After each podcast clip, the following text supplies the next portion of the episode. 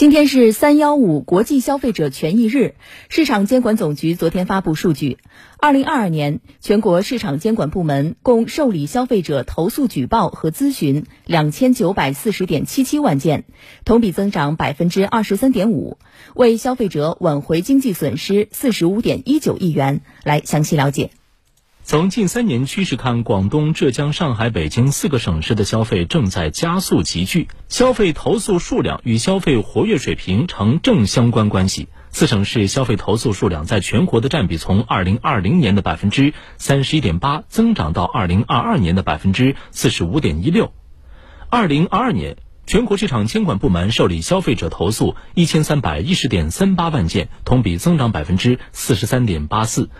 增速较二零二一年有所放大，其中售后服务问题增长最快，群众反映最强烈，同比增长百分之五十七点六七。受疫情影响，售后服务问题有所凸显，消费者诉求主要集中在不退款、不发货、不履行三包承诺、不落实七天无理由退货义务、送货不及时等方面。商品类投诉占比提升，反映了实体经济下行压力下产品质量问题凸显。其中投诉量靠前的是普通食品、服装鞋帽、家居用品、家用电器、交通工具、通讯产品，占比百分之五十八点四三；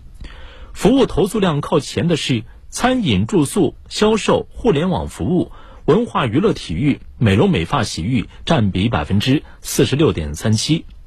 值得关注的是，随着新能源汽车渗透率快速提高，消费者对品质的要求也在不断提升。二零二二年，平台接收新能源汽车投诉举报一点六万件，同比增长百分之六十二点八四。我们建议经营者要从提升这个产品的质量、优化服务方面来吸引消费者，而不是去挖空心思的通过一些呃眼花缭乱的手段的宣传去误导这个消费者。近年来，新消费正成为经济发展的加速器，在满足消费多样化需求的同时，一些侵权新情形与维权新难题也逐渐暴露，反映了消费维权的新痛点。二零二二年，消费者投诉举报中，网购诉求同比增速百分之五十六点三八，其中直播带货诉求二十二点零九万件，同比增长一点一五倍。三无产品、以次充好、虚假宣传等问题不断。据介绍，市场监管部门大力推进在线消费纠纷解决机制建设，和解成功率、消费者满意度等稳中有进，有力保护了消费者合法权益。